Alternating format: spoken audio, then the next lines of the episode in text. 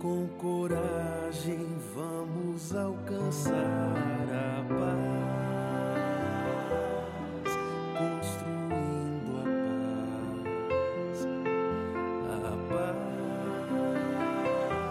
paz, construindo a paz. Olá, queridos amigos e amigas. Este é o podcast Liderança Espírita para a Nova Era. Em seu episódio de número 15, intitulado Coração do Líder: O princípio da honestidade.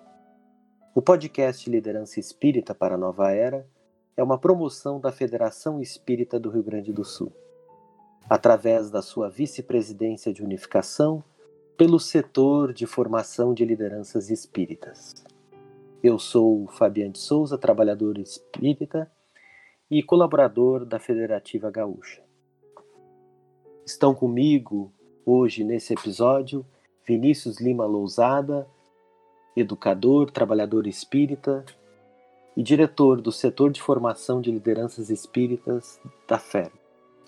Junto conosco, nosso querido amigo Maicon Amarante, da cidade de Santiago, no Rio Grande do Sul, presidente da União Municipal Espírita e também colaborador da Vice-Presidência de Unificação, no apoio à rede federativa e igualmente ao setor de formação de liderança. Boas-vindas a todos, queridos amigos, a saudação inicial de vocês. Olá, meus amigos, uma maravilha estar com vocês. Espero que possamos extrair mais uma bela reflexão em torno do coração do líder Amigos queridos, uma alegria mais uma vez podermos refletir em torno das páginas abençoadas do líder espírita, em especial desse capítulo que trata do coração do líder, para que o nosso coração se interneça e se fortaleça na tarefa de liderança a que fomos chamados.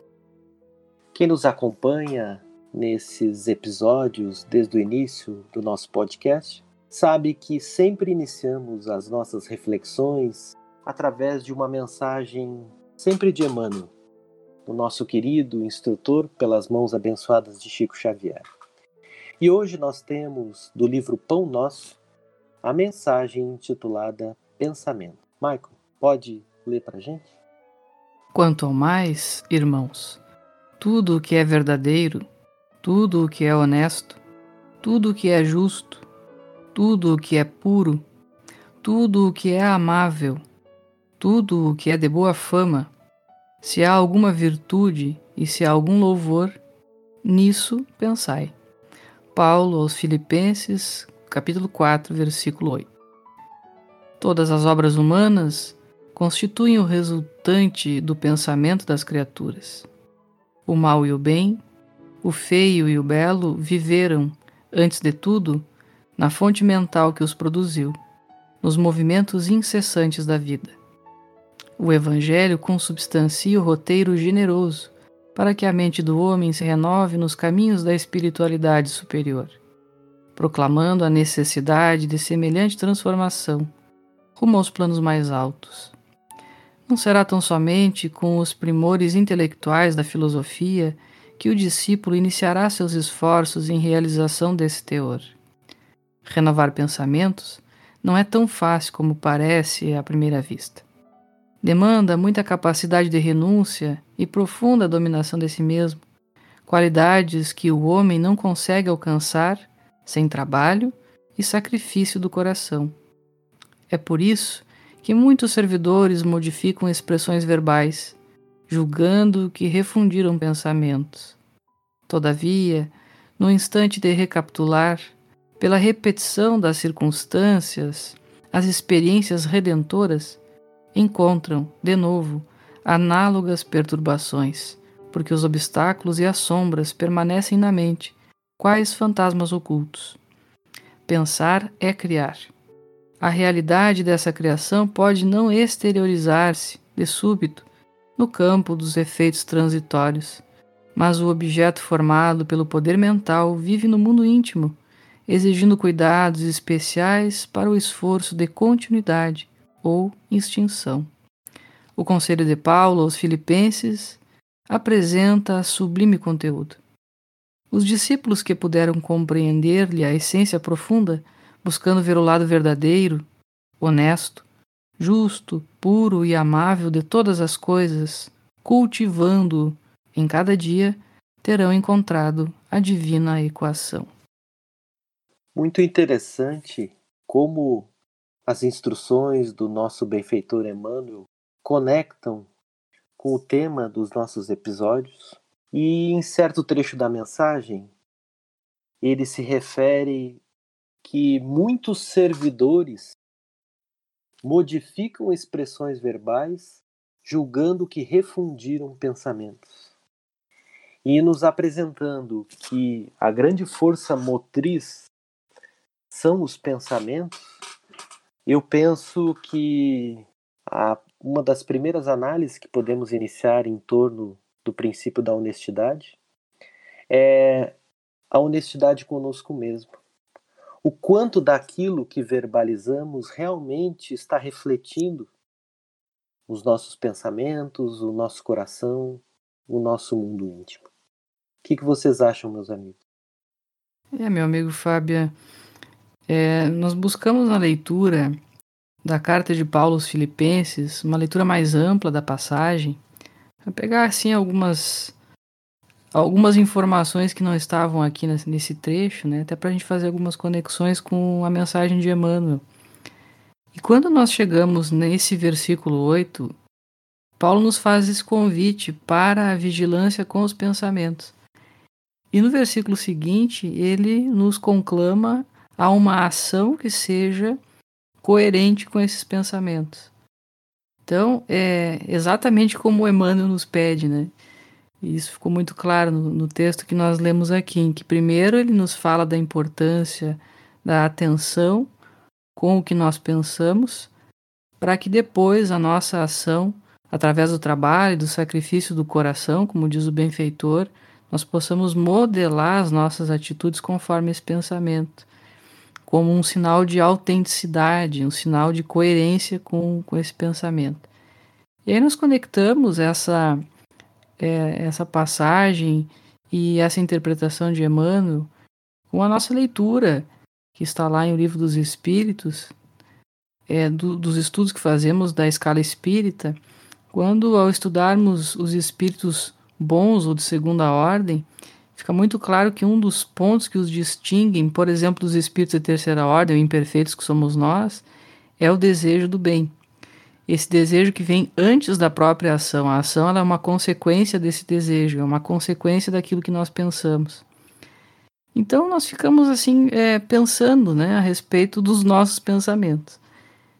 É muito difícil para nós, espíritos imperfeitos, é mantermos uma constância em que os nossos pensamentos eles se mantenham no mesmo, numa, no mesmo patamar vibratório. Então, com muita facilidade, nós deixamos essa vibração cair, nós deixamos esses pensamentos que deveriam ser virtuosos, justos, puros, amáveis, no dizer do benfeitor, no dizer de Paulo, e nós, por vezes, acabamos sintonizando com faixas menos dignas desse pensamento.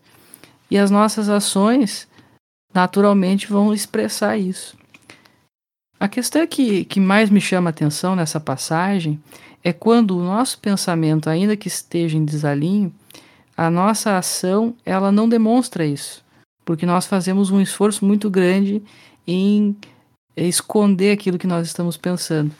E na ação de liderança que nós realizamos, que somos convocados a, ao serviço, é, isso é algo para nós é, prestarmos muita atenção, para nós ficarmos muito vigilantes, uma vez que esse pensamento ele não é um pensamento honesto no sentido de coerente realmente com os valores do Evangelho, e a nossa ação ela tenta esconder isso, nós vamos aos poucos perdendo a autoridade moral. E isso é, é muito natural que aconteça assim. Nós vamos perdendo a conexão com, com o sentimento e a nossa ação passa a ser uma ação mais impulsiva, pensando assim em resultados, né? pensando em algo que seja concreto, palpável e não necessariamente algo que esteja conectado com o nosso sentimento. Então, o grande cuidado que essa mensagem traz para as minhas reflexões íntimas é de que as minhas ações elas realmente reflitam aquilo que eu sinto, que eu penso e que esse pensamento e esse sentimento possam estar alinhados com os valores do Evangelho. É o grande desafio a que somos convidados, que somos convocados pelo benfeitor Emmanuel. Me chama a atenção a reflexão que vocês trazem, no sentido de que nós somos levados a crer que o exercício de liderança é sempre um convite ao autoconhecimento e à autossuperação. Quando nós vamos visitar assim os textos de Joana de Ângeles, especialmente o livro Ser Consciente, ela remete aos mecanismos de defesa do ego. Esses recursos do ego para suplantar os convites que o self, o eu profundo, o espírito imortal que somos, acaba fazendo a si próprio por impositivo da lei do progresso. E entre os mecanismos de defesa que de alguma forma nos conectam a essa enfermidade que é a desonestidade, o auto-engano, o engano dos outros, e que as reflexões aqui apontadas nos remetem, Joana de Ângeles nos fala de um mecanismo chamado de racionalização. E é muito interessante porque a racionalização é, é o mecanismo dos mais graves de fuga do ego, de apartamento da responsabilidade, do culto ao dever, de fazer aquilo que é preciso fazer, de viver consoante aquilo que nós falamos. E ela vai dizer, com a sua propriedade muito peculiar, que é uma estratégia em que, através do ego, a gente procura justificar o erro, estabelece motivos aparentemente justos e, inclusive, essas posturas passam a degenerar o senso crítico do indivíduo e, por consequência, afetar aquilo que é de mais caro na liderança, que é a sua integridade moral. Daí, o passo seguinte são a construção de atitudes, posturas equivocadas, perniciosas, mas o indivíduo se acredita sempre com a razão. Por mais refletida que seja a sua conduta, por mais grave que sejam as consequências, ele passa a negar a realidade a favor do imaginário que estabelece, o que é um risco muito grande no exercício da liderança. Se não há cultura do feedback, se a equipe não está disposta ou não encontra caminhos para alertar a própria liderança.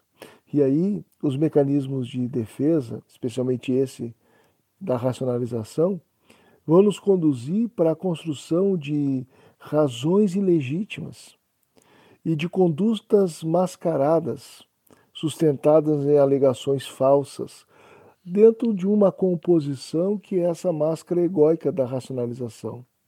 Aí nós temos a falta de honestidade nós temos a tentativa de transformar um mal em um bem. E a tendência disso é inevitavelmente a alienação, o sofrimento e a queda no exercício da liderança. Vejamos como o Espiritismo nos ajuda a compreender o exercício da liderança como uma estratégia de autoconhecimento e de superação, inclusive, dos mecanismos de defesa do ego. Portanto, liderar com Jesus também é educação dos nossos sentimentos. Impressionante os desdobramentos que a mensagem do Emmanuel nos traz. Nós viemos ao longo de diversos episódios desenvolvendo os princípios do coração do líder no capítulo 4 do livro Líder Espírita, da livraria editora Francisco Spinelli, e de autoria de Maria Elizabeth da Silva Barbieri e Gabriel Nogueira Salom. E os autores iniciam os comentários em torno desse princípio do coração, a honestidade, nos sinalizando que é fundamental na convivência no centro espírita e no movimento espírita ultrapassar o que eles chamam de a dança das gentilezas superficiais. E reforçam a importância de aprender a falar tudo discordando ou aprovando, mas sem fingimento. Isso nos lembra o Mestre Jesus quando nos aponta que o nosso falar fosse sempre o do sim, sim, não, não. E eu trago para as nossas reflexões, para o nosso estudo desse episódio, uma obra subsidiária no movimento espírita chamada Jesus e Kardec Modelos para os Trabalhadores do Movimento Espírita, do Dr. Alírio de Cerqueira Filho, confrade da Federativa do Mato Grosso do Sul.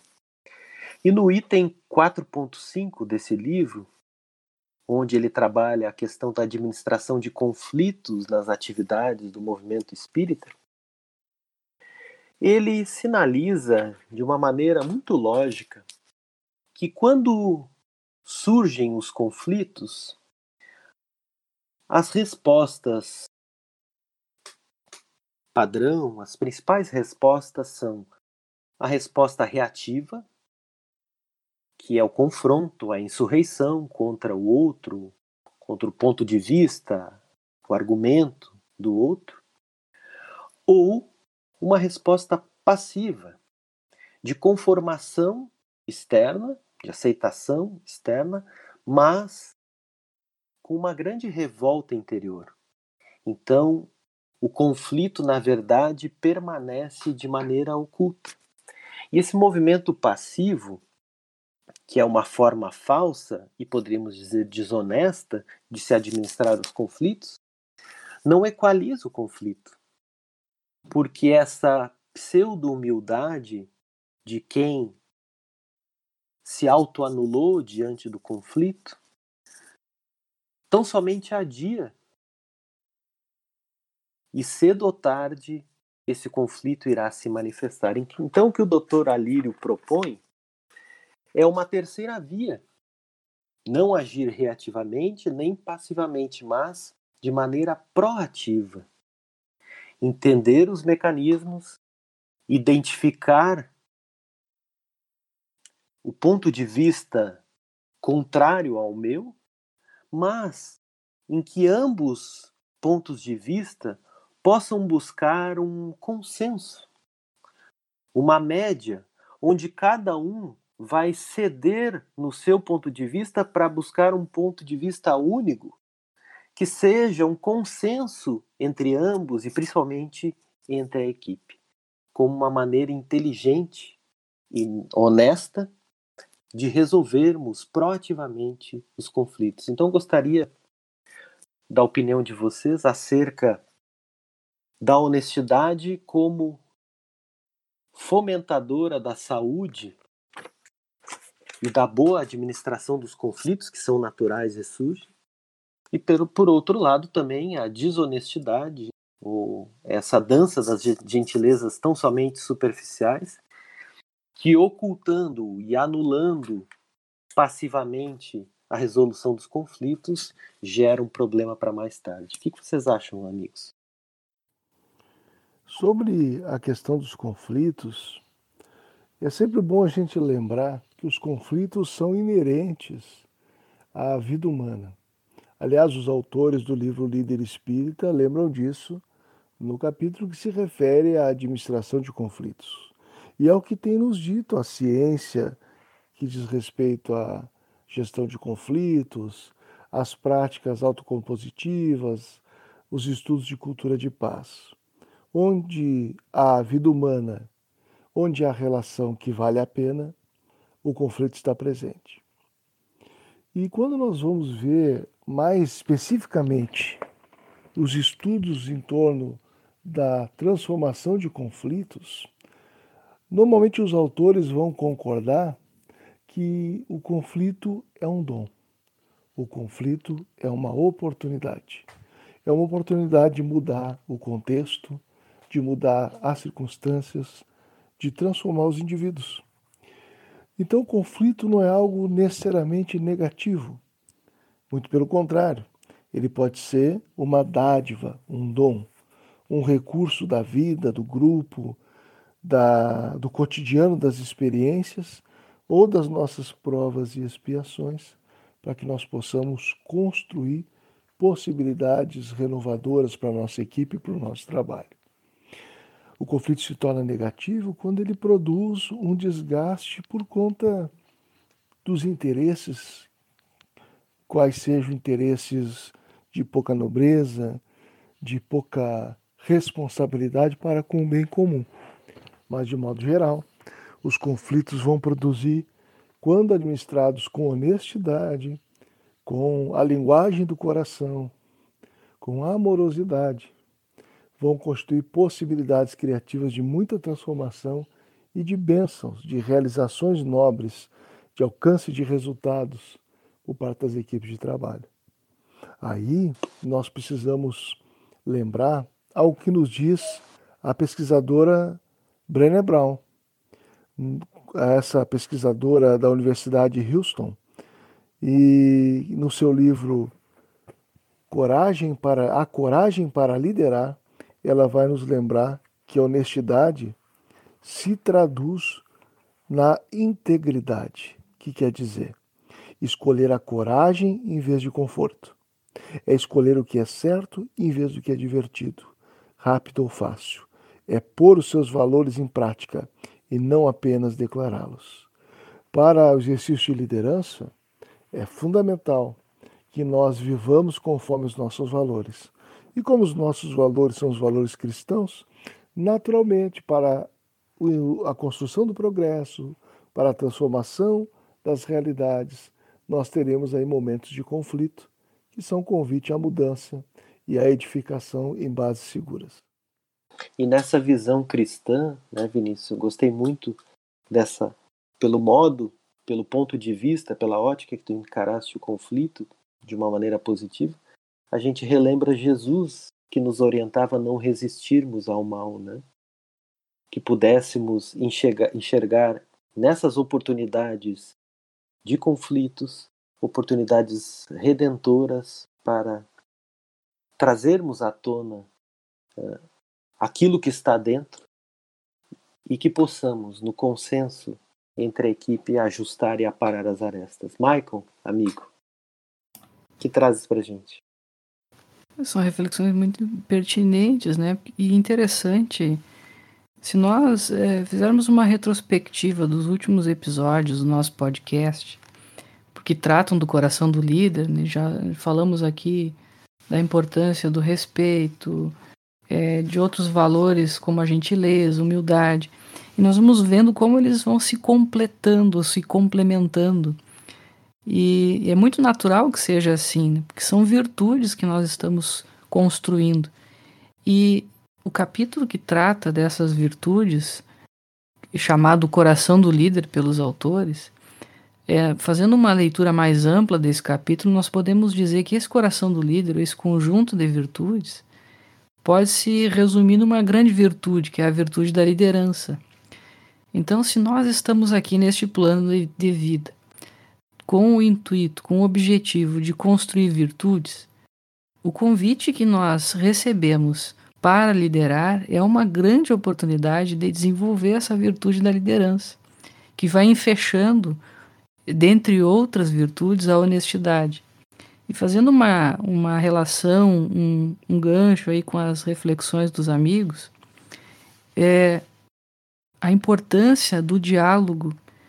Se nós temos de um lado o confronto e do outro lado a negação, como os próprios autores do líder espírita nos trazem no capítulo que trata da gestão de conflitos, eles também nos apresentam como um recurso salutar, como a solução para estes conflitos que nada mais são de pontos de vista divergentes de uma mesma coisa, mas que como cada um enxerga esta coisa é de um ângulo diferente, nós estamos falando muitas vezes do mesmo objeto, mas enxergando esse objeto de lados opostos. Então é natural que ocorram divergências na fala, na interpretação, mas que quando nós sentamos para conversar e de coração aberto falar aquilo que nós estamos sentindo e pensando, naturalmente nós vamos compreendendo o todo e passamos a ver que muitas vezes a nossa fala, o nosso sentimento, o nosso pensamento está sobre o mesmo objetivo, sobre o mesmo propósito, mas às vezes nós nos perdemos apenas em questões de linguagem. Então a importância de ao sentarmos para conversar, nós termos essa tranquilidade de poder falar aquilo que estamos pensando e sentindo. E para isso, uma outra virtude, é, e talvez não uma outra, mas uma virtude conectada à honestidade, a confiança. A confiança que nos permite fazer esse diálogo. É talvez uma nova ou talvez não uma nova virtude, porque nós recolhemos de uma obra que trata do assunto liderança, dessa temática, a obra dos autores Barry Posner e James Cousins, chamada Desafios à Liderança, em que os autores dizem assim: honestidade é geralmente sinônimo de confiança. Então, nós podemos ver honestidade separada de confiança ou podemos ver intimamente relacionadas. Os autores aqui optam por essa abordagem de que honestidade e confiança têm uma relação muito profunda. E tanto é verdade isso, e nós concordamos com essa abordagem, no momento em que nós precisamos do diálogo para a resolução dos conflitos, essa confiança ou esta honestidade é o que vai nos abrir caminho para poder dialogar, para poder falar tudo que nós precisamos falar com tranquilidade, sem medo de retaliação, sem medo que, ah, por conta de uma interpretação equivocada, nós tenhamos dissensões porque naquele momento nós estamos diante de alguém que nós confiamos, que nós sabemos que vai relevar as nossas fraquezas, as nossas fragilidades. Então, a importância de nós, líderes, nos colocarmos na condição de confiarmos e nos deixarmos é, ver como pessoas honestas e confiáveis, uma vez que nós vamos alinhando os nossos pensamentos com as nossas ações e ganhando com isso a força moral e como liderados, da mesma forma, de nós podermos nos colocar numa atitude humilde, numa atitude confiante, de expor aquilo que nós pensamos, da forma como nós pensamos para a nossa liderança. E essa honestidade, essa confiança será uma geradora de saúde, uma geradora de resultados para o trabalho em equipe.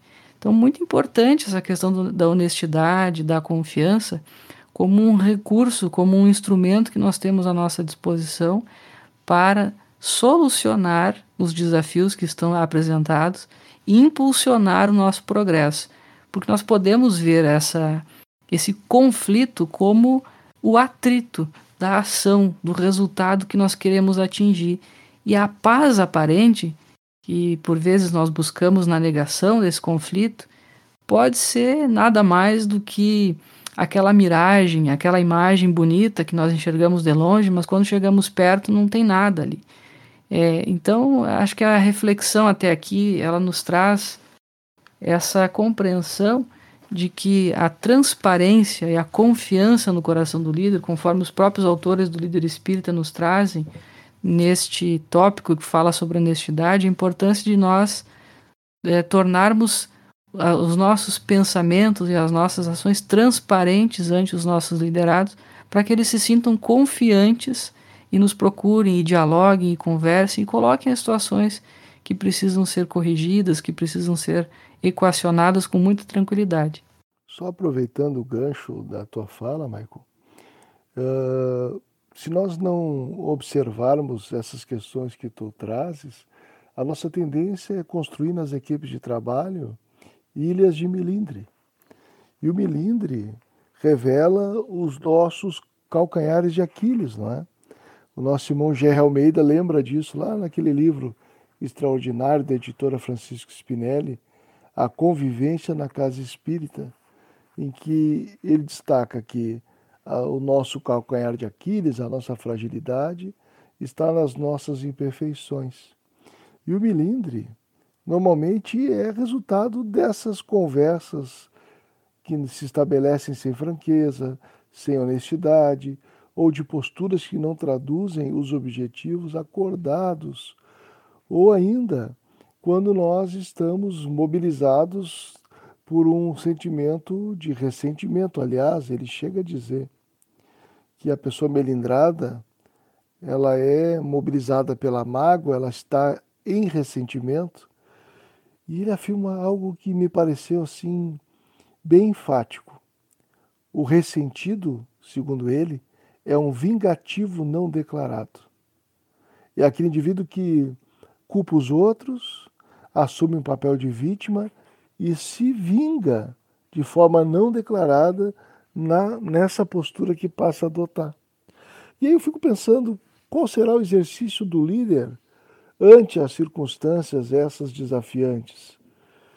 E me parece que quando tu trazes a tua reflexão, eu sou remetido a pensar que nos cabe sempre conversas diretas, para que nós construamos atitudes coerentes com os propósitos que nós temos dentro da nossa seara, que não é outra coisa senão trazer o Evangelho de Jesus a toda a gente. O Maicon comentava acerca da confiança entre líder e liderados e entre liderados. E o processo da confiança, ele não se dá, penso eu, num ambiente de imprevisibilidade.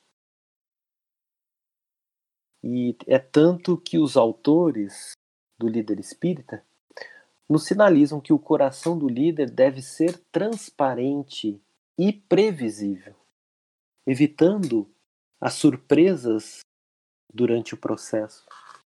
E eles comentam que nada pior em uma relação de equipe quando não sabemos o que vamos encontrar ou qual será a reação do líder. Então eu penso aqui que duas ferramentas sejam por demais importantes ao líder no exercício da liderança. Primeiro delas, a ferramenta do feedback, que a cada episódio ela surge, né, nos dando essa impressão, e ao que nos parece algo verdadeiro, de que o feedback cura tudo, vamos dizer assim. Né? Então, a importância de ajustarmos nesse alinhamento com a honestidade o exercício constante dos feedbacks. Né? Pontualmente, periodicamente, evitando assim que tenhamos esse ambiente imprevisível e com carência de transparência. E, o, e a segunda ferramenta, que o Michael também comentava, é a questão da linguagem. A ferramenta da comunicação, o processo de comunicação no seio da equipe. E eu trago no livro Conviver e Melhorar o espírito Batuíra, pela psicografia de Francisco do Espírito Santo Neto, o capítulo 24, Poder de Síntese, onde ele relembra uma passagem de João, onde os guardas então voltaram aos chefes dos sacerdotes e aos fariseus, e estes lhes perguntaram: Por que não o trouxestes? Responderam os guardas: Jamais um homem falou assim. E o espírito de Batuíra nos traz para reforçar a importância desse poder de síntese, dessa sintonia fina no nosso processo de comunicação, a figura na escala espírita dos espíritos superiores e a forma como eles se exprimem de maneira simples, sem prolixidade, um estilo conciso, claro, inteligível a todos. E a outra referência, os pseudo-sábios, que acabam utilizando uma linguagem presunçosa, procurando demonstrar um conhecimento enorme não confessam a ignorância sobre aquilo que desconhece, se não são escutados com admiração e elogio, retiram-se. Então, eu gostaria que vocês avaliassem essas duas ferramentas no exercício da liderança e conectando com a honestidade, a ferramenta do feedback e esse trabalho constante do líder em porque somos ainda imperfeitos, de buscarmos esse refinamento na nossa expressão, na nossa linguagem, na transmissão das instruções, dos conhecimentos, das orientações aos nossos liderados, para que realmente a mensagem chegue clara, nítida e transparente. O Vinícius comentava a importância da, do diálogo direto, franco, né, honesto, em que nós sentamos para conversar e podemos falar de tudo com tranquilidade. Eu acredito que, é, Fábia, nós precisamos sim dessa objetividade, dessa, desse diálogo franco e direto.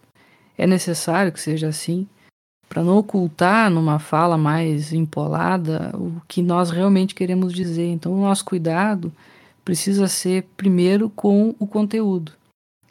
O conteúdo precisa ser o mais importante.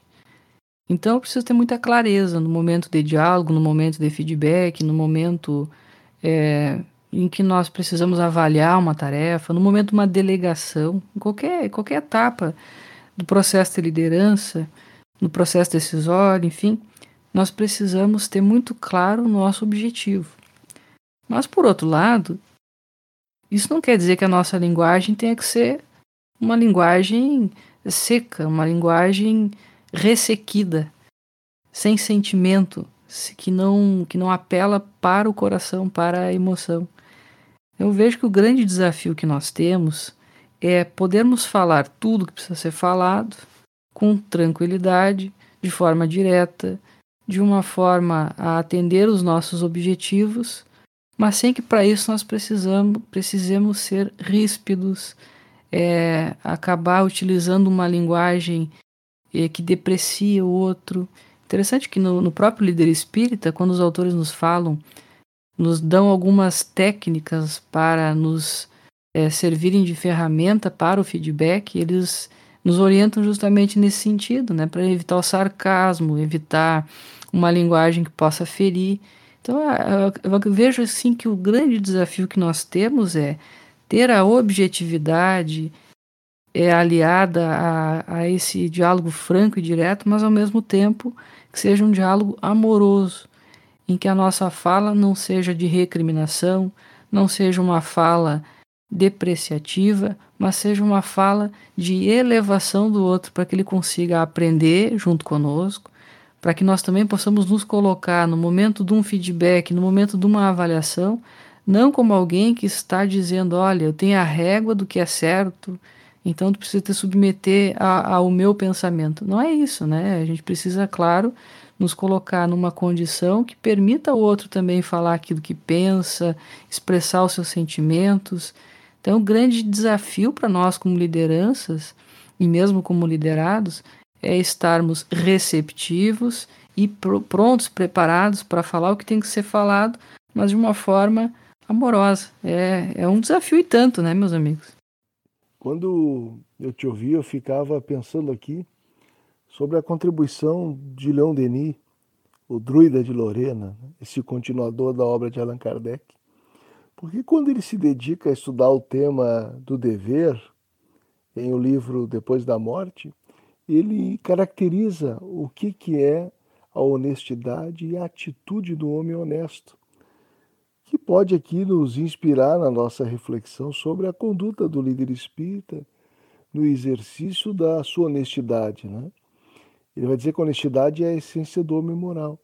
E quando ele caracteriza a atitude honesta, ou o homem honesto, ele vai lembrar que é esse indivíduo que desconhece ódio, vingança, que esquece ofensas, que perdoa os inimigos, que é benévolo para com todos, e aí casa muito bem com essa tua fala, que é uma fala a do companheiro que se propõe a liderar com honestidade, de respeito e até proteção com os mais simples. E aí Leon Denis vai dizer assim, textualmente: Em cada ser humano vê um irmão. Tolerante, ele sabe respeitar as crenças sinceras, desculpa a falta dos outros, sabe realçar-lhes as qualidades, jamais é maledicente. Vejam só, essa fala inspirada no amor que respeita o outro, que compreende as limitações, que naturalmente não, não tem compromisso com o erro, mas estabelece assim possibilidade de corrigir, inclusive realçando as qualidades. Que coisa interessante, o quanto o exercício da liderança vai nos sinalizando para a edificação em nós do homem e da mulher de bem. Não lhes parece isso? Verdade, Vini. Quero aproveitar ainda resgatando um pouquinho da, da fala do Fabian, conectando com o que tu trouxeste. O Fabian falava da questão da previsibilidade, né? É, e eu fiquei pensando assim na questão da delegação, enfim, os momentos em que nós precisamos atribuir tarefas ou esperar que o nosso liderado é, corresponda ao trabalho que lhe foi confiado.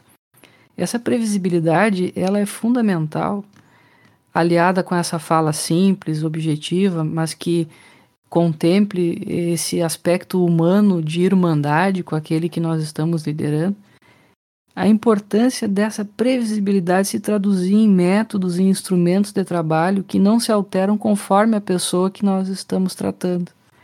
Então, com uma determinado, um determinado irmão, nós temos uma atitude, uma postura, nós temos um instrumento de trabalho. Com outro, nós temos uma outra atitude, um outro método, um outro instrumento completamente diferentes. Então, essa previsibilidade, ela também precisa se traduzir em um certo grau, em uma certa medida, e nós podermos saber que hoje a abordagem foi esta e amanhã será a mesma. Que hoje a abordagem foi uma com é, um determinado irmão e que amanhã será a mesma com o outro. E que nós vamos adaptando a linguagem, mas nós não mudamos o método, nós não mudamos a abordagem, porque para uns é uma coisa e para outros é outra. E aí eu fico pensando assim, em questões de, de método e instrumentos de trabalho, e muitas vezes nós acabamos é, não utilizando ferramentas simples no exercício de liderança que nos poupariam grandes dores de cabeça. Vou dar um exemplo simples aqui. Quando nós organizamos uma tarefa, uma ação, um ferra uma ferramenta muito simples, mas muito eficiente, é o cronograma. É a gente poder ter é, a ação, quem está fazendo, a data, um cronograma bem detalhado é algo que vai nos ajudar a chamar o companheiro e dizer assim, amigo, foi delegada essa tarefa, como é que está o andamento? Em tal data nós temos um, precisamos entregar esse resultado. Será que nós vamos conseguir? Como é que está andando isso? Se nós temos esse instrumento, que é uma ferramenta que está ali à nossa vista, que todo mundo consegue compartilhar da mesma visão, fica muito fácil a gente chegar e conversar e poder olhar, olhar para o mesmo instrumento e, com naturalidade, tentar equacionar os desafios que acontecem no trabalho. Então, ao estabelecer um instrumento simples de trabalho, como, por exemplo, um cronograma, a gente já consegue resolver uma série de mal entendidos e dar uma previsibilidade para o nosso liderado. Nós estamos sendo honestos porque somos também transparentes. Né? A gente colocou no papel, está todo mundo enxergando a mesma coisa, não é uma coisa que foi acertada a, a portas fechadas com alguém, é algo que está à vista de todos. Então, conectando, somando a questão da linguagem, da ponderação, da irmandade, instrumentos de trabalho que nos permitam dar essa previsibilidade da nossa ação, sem é, que o método esteja acima das questões humanas e do coração, mas que, ela, que esse método se some como um recurso que vai nos ajudar a dar tranquilidade para quem lidera e para quem está sendo liderado naquele momento. Quantas reflexões maravilhosas o estudo da honestidade nos traz. E eu penso, amigos, seguindo a abordagem dos autores da obra O Líder Espírita, que nós poderíamos, nos encaminhando ao final do episódio, explorar um pouco do que conhecemos no Espiritismo como a psicosfera que nós, tanto no capítulo 14 da obra Gênese, que nos fala das relações do universo fluídico onde vivemos, igualmente na obra do professor Cícero Marcos Teixeira, Psicosfera, Reflexões, Espiritismo, Ciência, que estuda as abordagens de André Luiz sobre o campo da aura mecanismos da mediunidade, também traz as referências de André Luiz das formas pensamento, que conhecendo esse universo fluídico e também o campo das formas pensamento, das nossas produções mentais, daquilo que a gente pensa e que se materializa, os autores apontam que no exercício da liderança Nesse cenário da psicosfera, as máscaras não servem. Porque, por mais, por exemplo, num processo de conflito, onde tomamos a decisão da passividade, nos auto-anulando numa pseudo-humildade, muitas vezes, e na maioria das vezes, o conflito se estabelece dentro de nós, no nosso coração, no nosso pensamento. E como o nosso pensamento produz, nós acabamos projetando aquele conflito na psicosfera dos processos da equipe. Eu gostaria que vocês avaliassem também essa questão que envolve os bastidores espirituais no exercício da liderança e da importância da honestidade, porque sabemos, pelas informações que os espíritos nos trazem, que máscaras não servem, que mentiras e desonestidade são incompatíveis com esse mundo fluídico em que vivemos. O apóstolo Paulo nos lembrou oportunamente que nós temos uma multidão de testemunhas invisíveis. E quando nós vamos ver os estudos de André Luiz, vamos ser lembrados que os nossos pensamentos, conforme anotou Allan Kardec no capítulo Fotografia do Pensamento, também vão se refletir na nossa psicosfera. O que vai se traduzir numa ambiência espiritual que nos é particular e que incide sobre os demais que convivem conosco.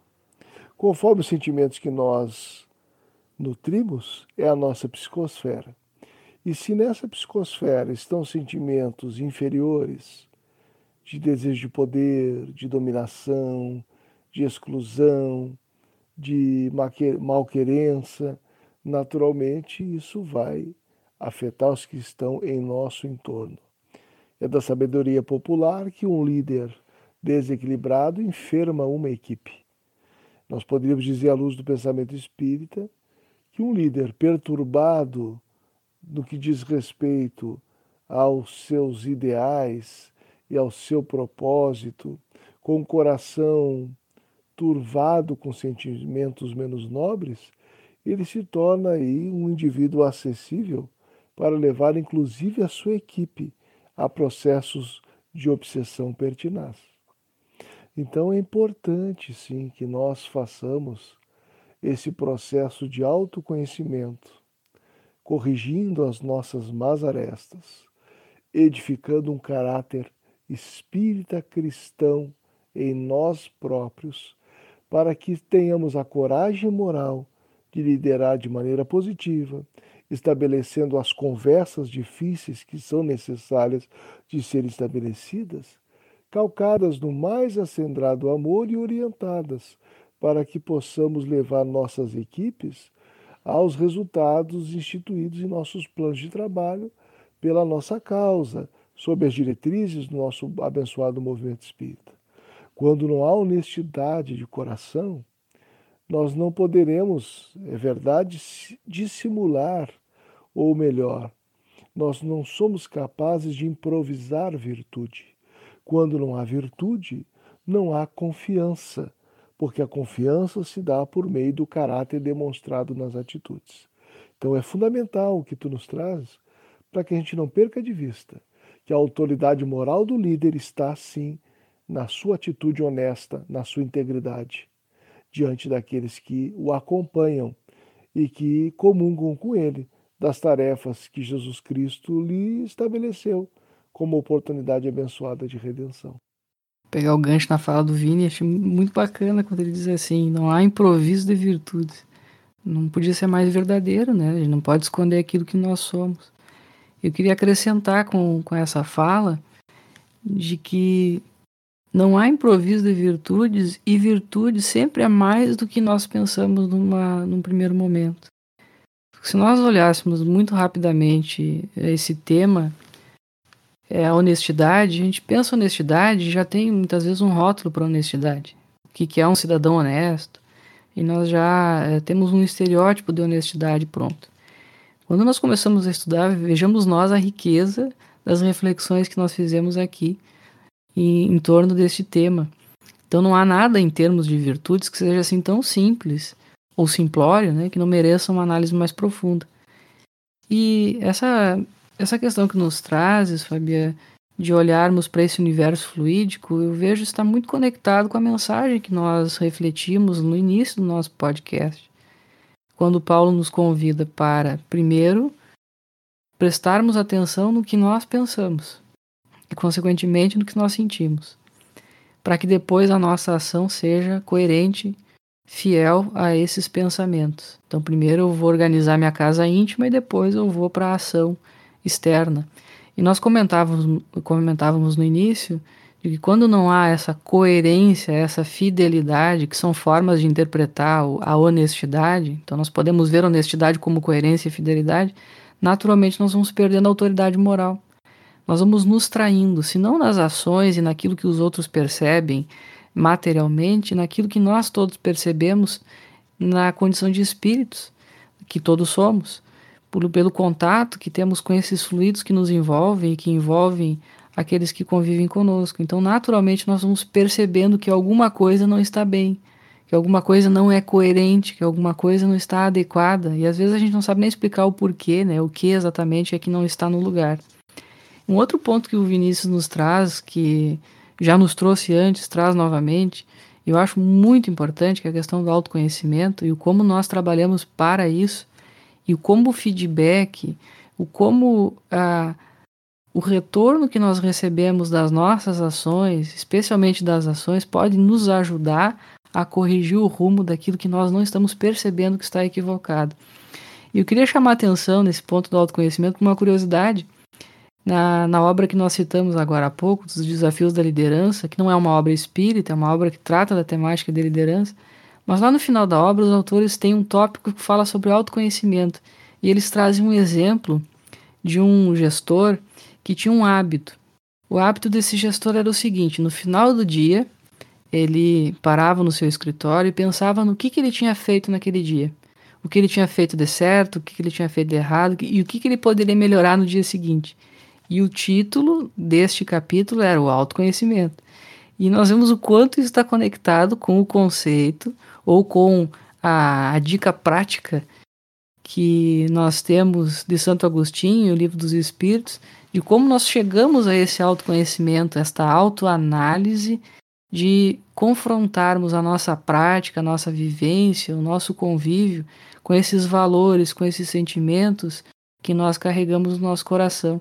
Então, meus amigos, é, como é importante realmente nós é, sermos honestos, coerentes, fiéis, verdadeiros, para que isso possa nos levar também ao autoconhecimento como um ciclo que se retroalimenta, né? O autoconhecimento gerando mais honestidade, mais confiança e assim crescemos nós, crescemos as equipes que lideramos. E teremos agora o nosso tradicional momento literário com a mensagem intitulada Onde, do livro Antologia da Espiritualidade, por Maria Dolores, através das mãos abençoadas de Francisco Cândido Xavier. Traremos a mensagem Onde através da voz da querida amiga e irmã Juliana Farias, trabalhadora do Centro Espírita Leão Denis de Porto Alegre e colaboradora da Federação Espírita do Rio Grande do Sul, na área da vice-presidência de unificação, no setor de formação de liderança. Onde? Onde escutes a voz que blasfema, ironiza, amaldiçoa, não ponhas discussão agravando o azedume. Ao invés de revide, usa sem mágoa o verbo que abençoa.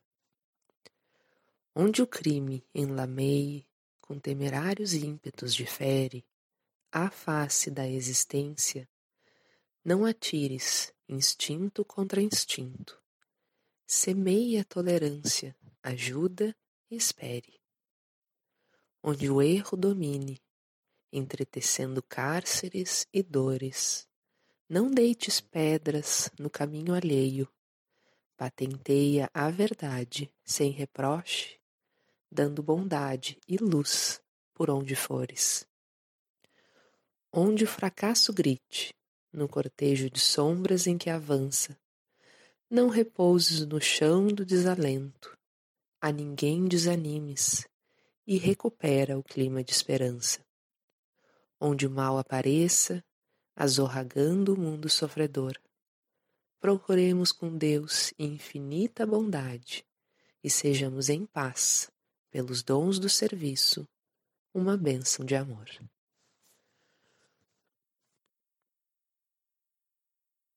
Muito bem. Peço agora aos queridos amigos Vinícius e Michael que nos acompanharam na gravação desse episódio, que façam os seus apontamentos finais e se despeçam dos nossos queridos ouvintes. Gratidão, meus amigos, é muita, muita alegria de poder compartilhar desse momento almas tão queridas dessa, dessa caminhada de trabalho na seara espírita. Agradecer as ponderações do Vini, Fábia, agradecer àqueles que irão nos ouvir e aguardamos o feedback desses irmãos para que possam nos ajudar na construção desse conteúdo e da nossa própria caminhada. Dizer também que pode parecer simples, né? A gente fica aqui falando sobre honestidade, sobre virtudes, e nós sabemos o quanto isso nos exige esforço, o quanto isso nos exige um trabalho incessante. Mas aí nós lembramos lá no livro dos Espíritos, quando Kardec vai questionar se existem arrastamentos irresistíveis dos quais nós não damos conta. E os benfeitores nos lembram que não, que na verdade às vezes nos falta esforço. Sejamos nós esses que se esforçam para vivenciar esses valores em plenitude, para que cresçamos nós e cresçamos juntos aqueles que laboram nessa seara bendita. Meus amigos, é uma alegria ter participado desse nosso encontro e espero que o nosso podcast Liderança Espírita para uma Nova Era inspire os nossos companheiros no desenvolvimento do coração do líder e na realização da liderança espírita orientada por Jesus.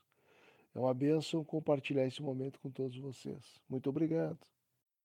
Gratidão, queridos amigos, gratidão à companhia igualmente, de manhã, de tarde e de noite, daqueles que nos escutam através das ondas da internet.